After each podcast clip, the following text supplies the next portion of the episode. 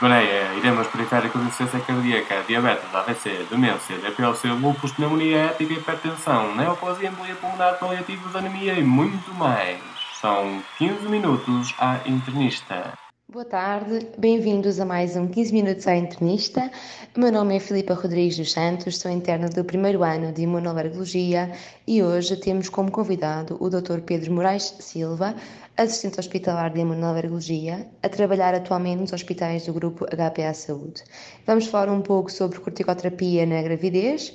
Dr. Pedro Silva, antes de mais, muito obrigada por ter aceito o nosso convite. Boa tarde, Filipa. Ah, muito obrigado pelo convite. O prazer é todo meu. Sabemos que o uso de corticoides pode ser necessário no tratamento de várias condições durante a gravidez. No entanto, também sabemos que existem dados uh, muito limitados acerca dos possíveis efeitos da corticoterapia no feto. E por isso eu vou então direto ao assunto uh, perguntando: afinal, a corticoterapia é segura na gravidez? Ora bem, uh, excelente pergunta. O, a utilização de corticoides não, não é sempre igual. Uh, vai depender de muitos fatores.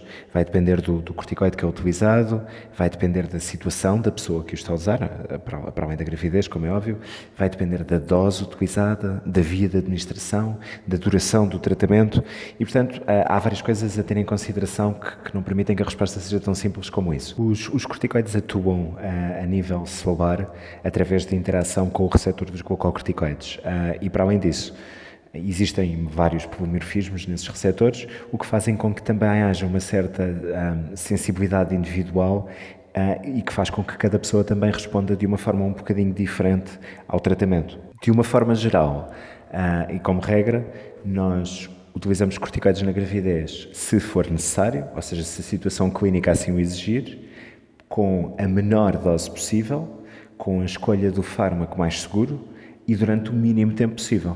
Por isso, essa regra vai, vai, vai ser sempre verdade, independentemente de, de tudo o resto que eu vou dizer de seguida. Mas agora, para, para arrumarmos ideias, talvez seja melhor dividirmos um bocadinho e falarmos primeiro de corticoides sistémicos, uh, orais ou endovenosos ou intramusculares, uh, e depois separarmos em outros dois tipos de corticoides que atuam de uma forma um pouco diferente, os corticoides inalados e os corticoides tópicos. Sabemos que a corticoterapia oral é muito semelhante à corticoterapia endovenosa e intramuscular. Um, e o, o, tipo de corticoide que nós escolhemos é importante, porque existem corticoides como a prednisolona ou a metilprednisolona que são de mais curta ação, uh, e temos corticoides que são de mais longa ação, como a dexametasona ou a betametasona. Destes, os primeiros, os, os de curta ação, como a prednisolona, parecem uh, atravessar menos a placenta e, portanto, talvez pelo menos teoricamente, apresentarão um menor risco de afetar o feto e, pelo contrário, a dexametasona e a betametasona, em princípio, eh, existirão em maior concentração eh, na circulação fetal. O maior risco para o feto será, sobretudo, um, uma maior probabilidade de ruptura prematura de membranas ou uma diminuição do crescimento intrauterino. Estas duas situações estão ah, amplamente demonstradas, estão descritas na literatura e vão depender, sobretudo, da utilização de corticoides de longa ação, como a dexametasona e a betametasona, em maiores doses durante mais tempo. Depois temos os riscos para a mãe, e esses são, são também vários e vão depender mais uma vez da dose e da duração, aí já não sendo tão importante se o corticoide é de curta ou de longa ação, que são como a hipertensão, um, um maior risco de diabetes estacional, de osteoporose, de infecção, sendo que, pronto, nestas situações o risco para a, a mulher grávida será mais ou menos sobreponível ao risco para um, para um, doente, que, para um doente que não está grávido.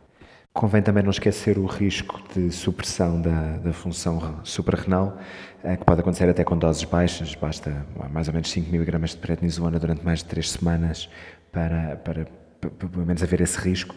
E essa situação eh, é tão frequente na, na mulher grávida como em outros doentes, sendo que, no entanto, isso não, não deve ou pelo menos regra geral, não é um problema para a criança. Ou seja, quando a criança nasce, não, não haverá essa supressão. Uma outra coisa que, que, surge muito na literatura, mas que não, eh, pelo menos dados epidemiológicos mais recentes, não parecem apoiar, é a fenda palatina. O risco de fenda palatina, como é adverso de corticoterapia durante a gravidez, poderá ter sido subestimado em, em estudos mais antigos, na, nos anos 80 e nos anos 90, e de facto parece uh, surgir também em modelos morinos, mas depois, quando, uh, quando olhamos para dados epidemiológicos mais recentes, parece que a probabilidade em mulheres que fizeram corticoides durante a gravidez é igual à de, de mulheres que não tomaram uh, corticoides. O que nos faz pensar que há haver um risco, talvez seja um risco pequeno uh, e, e, claramente menos importante do que os outros que eu referi anteriormente. Por isso, de uma maneira geral e em resumo, existem efeitos uh, adversos, e são efeitos adversos significativos, mas isso também uh, não deve necessariamente não deve necessariamente levar a que não sejam utilizados em situações em que a situação clínica da, da mãe assim o obrigue. Na minha opinião, deve ser um diálogo que deve ser feito com, com a família, devem ser claramente expostos quais é que são os efeitos adversos eh, e qual é que é a magnitude do, do, problema, mas também, por outro lado, lembrar que são fármacos que são extremamente úteis para o controle de, de determinadas patologias e muitas vezes até têm um efeito de um perfil de segurança mais favorável do que outros, outros eh, imunossupressores, como o metotrexato, o ciclofosfamida, micofenolato, etc. E, por exemplo, uma grávida que tenha que fazer corticoide durante a gravidez e que tenha de continuar a fazê-lo durante o período de amamentação. Uh, existe algum uh, efeito secundário conhecido ou esperado uh, para o recém-nascido? O que costuma dizer a estas grávidas? Nós sabemos que os glucocorticoides são excretados no leite materno, eles também não são necessariamente isentos de efeitos adversos nessas situações. Normalmente o pico plasmático é duas horas depois da toma, sobretudo naqueles uh, corticoides de ação mais rápida, e portanto sobretudo em mulheres que estão a amamentar e que estão a fazer doses de 20 mg de prednisolona ou superior, aquilo que nós recomendamos é que nas 4 horas depois de tomar a medicação, a mãe não, não dê de mamar. Depois dessa, dessa hora, em princípio já não haverá problema, porque, como eu disse, o, a concentração máxima surge às 2 horas. Então, e, e, como tem sido falado também muito recentemente, a corticoterapia inalada. A grávida com asma a corticoterapia inalada parece ser muito segura na gravidez. Um, na verdade, aqui é quase o oposto, porque os corticoides têm uma relativa má fama e têm de facto um perfil de segurança que não é necessariamente o melhor durante a gravidez. Um, Existem situações nas quais uh, mulheres asmáticas que estão a fazer corticoides inalados para controle do da sua asma, que, são, que recebem a recomendação de parar essa medicação durante a gravidez. Ora, isso na verdade até é, é um, acaba por trazer um risco maior para o feto, porque uma grávida com uma crise asmática pode ter um, um desfecho muito menos favorável, tanto da gravidez como em termos de controle da crise.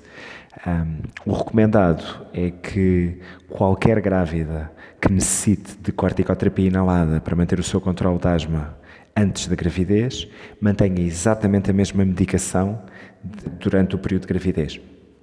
Obviamente existem algumas situações em que a, a, a, grávida poderá eventualmente estar controlada há bastante tempo, eh, imaginando mais de seis meses de controle sem nenhuma exacerbação, situações essas em que nós poderíamos eh, ponderar diminuir o, o, o nível de medicação de manutenção uh, para controle da asma. E nessas situações poderia ser lícito pedir a, uma redução uh, talvez só para medicação de SLS, ou seja, um step 1 uh, do.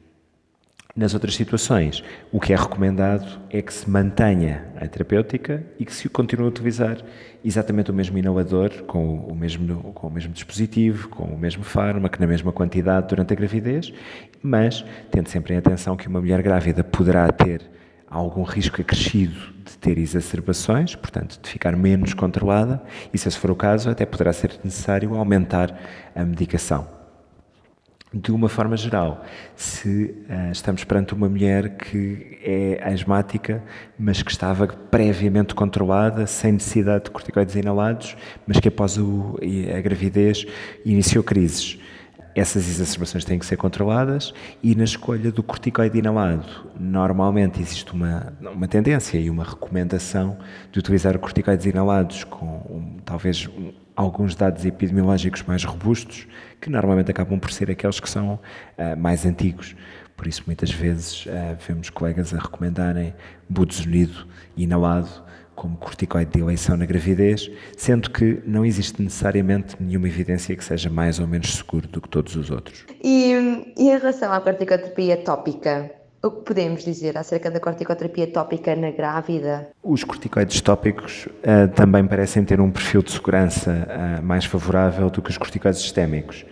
Uh, existem, obviamente, algumas coisas a terem atenção. Recordo que os corticoides tópicos são, são normalmente agrupados de acordo com a sua potência e que os corticoides tópicos mais potentes, os, os chamados superpotentes e potentes, têm efeitos adversos em toda a população e também o terão na mulher grávida, mais ou menos com a mesma frequência, o que inclui atrofia cutânea, tamangectasias, estrias e, portanto, tentamos limitar a utilização destes corticoides superpotentes para dermatoses graves. Uh, dentro de, daquilo que seria a utilização mais regular de corticoides tópicos. Os corticoides de média potência e de baixa potência poderão servir em boa parte das situações na gravidez e nessas situações terão um perfil de segurança bastante aceitável, sendo obviamente de ponderar o risco-benefício de acordo com a situação clínica. E já agora, Vou-lhe colocar uma dúvida que me acabou por surgir durante o serviço de urgência. Uh, nós tivemos uma doente grávida uh, que tinha vindo com um flare de urticária ao serviço de urgência. Neste caso, que tipo de corticoide é que seria o mais recomendado? Se seria de alguma forma recomendado? Ótima pergunta. Nessa situação eu não recomendava um corticoide como nós estávamos a falar, ah, os, corticoides devem ser utilizados judiciosamente em situações em que a clínica assim o exige. Ah, quando nós temos uma, uma situação de urticária, e isto é verdade tanto para uma urticária aguda como para uma urticária crónica, a primeira linha de tratamento devem ser sempre os antihistamínicos, os antihistamínicos orais. os antihistamínicos orais são seguros na gravidez forem antihistamínicos de segunda geração, os chamados não sedativos. Dentro desses, uh, todos parecem ser igualmente seguros, mas talvez hajam dados epidemiológicos mais robustos e, portanto, uma, uma recomendação mais forte para utilizar os antihistamínicos cetirizina e oratadina, que podem ser utilizados até quatro vezes por dia com segurança. Portanto, normalmente nós tentamos controlar a urticária com um antihistamínico, numa dose que usaríamos, por exemplo, numa rinite alérgica, mas podemos com segurança aumentar esse antihistamínico até quatro vezes por dia, que serão mais eficazes, serão mais potentes, ah, mas em princípio não, não, não apresentarão um risco superior ah, para a grávida. Em situações nas quais é mesmo necessário utilizar um corticoide, que imagino que sejam situações, por exemplo, em que a urticária surge associada a um angioedema importante, ou em situações nas quais a urticária surgiu no contexto de uma anafilaxia e estamos a utilizar aqui o corticoide para a prevenção de uma reação bifásica, então tentar sempre utilizar corticoides durante o menor tempo possível. Neste caso, por exemplo, poderíamos utilizar um corticoide de ação rápida, como a prednisolona oral, durante um dia, se for uma crise aguda, três dias, se for uma situação de urticária crónica, mas sempre a tentar minimizar ao máximo a exposição da fetal e materna do corticoide, mas ao mesmo tempo a beneficiar do seu efeito uh, terapêutico. Na, a, a, dose que eu utilizaria numa grávida é semelhante à que eu utilizaria numa, numa pessoa não grávida. Portanto, imaginando uma situação de uma urticária grave, uh, ou seja, com, com, uma extensão significativa, acompanhada de angioedema, na qual queremos que, que, de fato resolver o quadro mais rápido, eu usaria, por, por exemplo, prednisolona oral, um, um miligrama por quilo do peso do, da doente. Muito obrigada, Dr. Pedro Silva, uh, mais uma vez por ter aceito o nosso convite. Muito obrigado, o prazer foi todo meu. Uh, gostei muito de estar aqui convosco e uh, podem contar comigo para projetos futuros. Este é o 15 Minutos à Internista e fiquem atentos aos próximos episódios. Obrigada.